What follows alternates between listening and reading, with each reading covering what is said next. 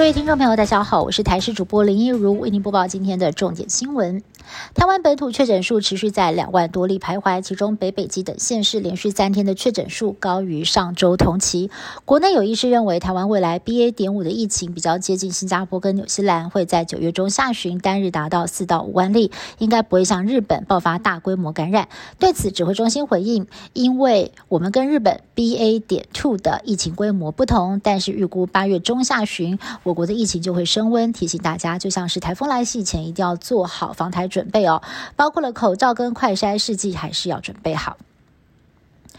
台中北屯首座社会住宅预计九月就能入住，而且租金超便宜，第一年以市价五折出租。例如一房型含管理费只要四千两百块钱，室内全标配，还附家具家电，一卡皮箱就能够入住。民众申请抢翻天，中签率只有。百分之六点五九，不过租客入住有年限，可达六年，前三年的租金会逐年递增，不过金额始终是低于市场行情。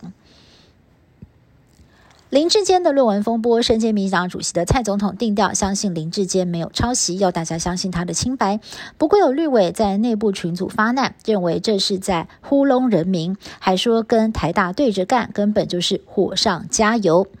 绿营前立委郑宝清说的更直接，不能为了保住一个人就毁掉民进党。而现在最新的民调也显示，有高达六成二的桃园市民认为，如果林志坚有抄袭，那么他就应该要退选。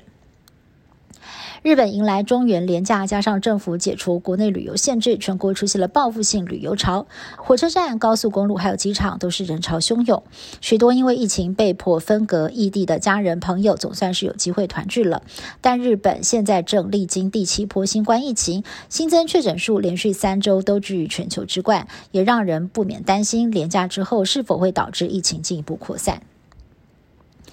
美国众议院议长佩洛西结束亚洲行之后，十号召开回到美国的第一场记者会。佩洛西表示，访台的目的是为了要展现台美双方的牢固关系，符合美国的对台政策。但是中国以此为借口，试图建立新常态，美国不会放任不管，也不会让中国孤立台湾。我国驻美代表肖美琴十号接受 CNN 专访时也表示，中国过去一周对台湾的恫吓不会动摇台湾人追求民主自由的决心。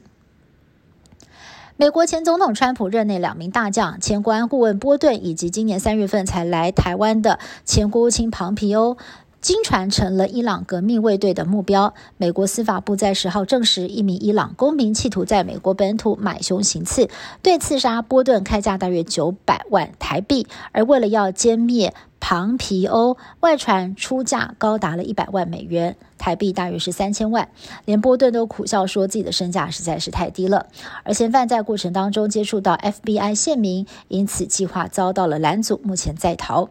美方推测，伊朗企图要行刺波顿，是为了要报复二零二零年伊朗革命卫队少将苏雷曼尼遭到美国无人机狙杀的事情。